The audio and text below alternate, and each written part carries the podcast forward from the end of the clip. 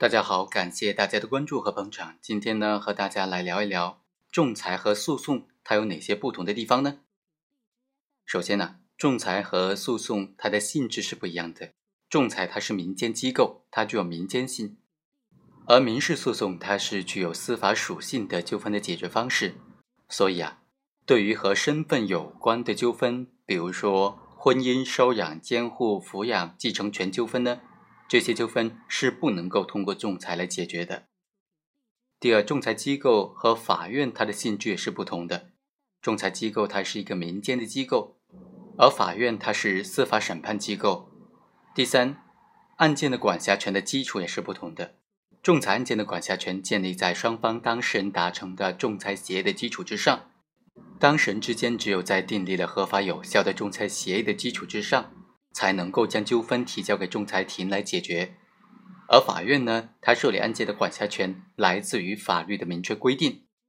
第四，当事人有权选择仲裁员，而民事诉讼当中审判人员是由法院来指定决定的，当事人无权选择。第五，仲裁一般都是不公开开庭审理的，这有利于保守当事人的商业秘密。但是在民事诉讼案件当中，除非特殊情况。都应当进行公开的审理。第六，仲裁呢，它实行的是一审终局制度，而民事诉讼实行的是两审终审制度。好，接下来再和大家简单的介绍一下申请仲裁的这个流程。首先，在提交的资料上啊，就包括申诉人和被诉人的名称、地址、申诉人所依据的仲裁协议、申诉人的要求以及所依据的事实和证据了。申诉人向仲裁委员会提交仲裁申请书的时候，应当附有本人所要求、所依据的事实的所有证明文件，并且还要指定一名仲裁人员。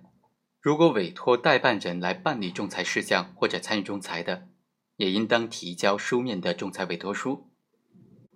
仲裁案件呢，它有两种审理方式：公开和不公开。一般来说呢，经过当事人的申请或者仲裁庭征得双方同意，就可以不公开开庭审理了。当然，如果双方当事人都要求要公开进行审理的话，那就应当开庭审理了。好，以上就是本期的全部内容，我们下期再会。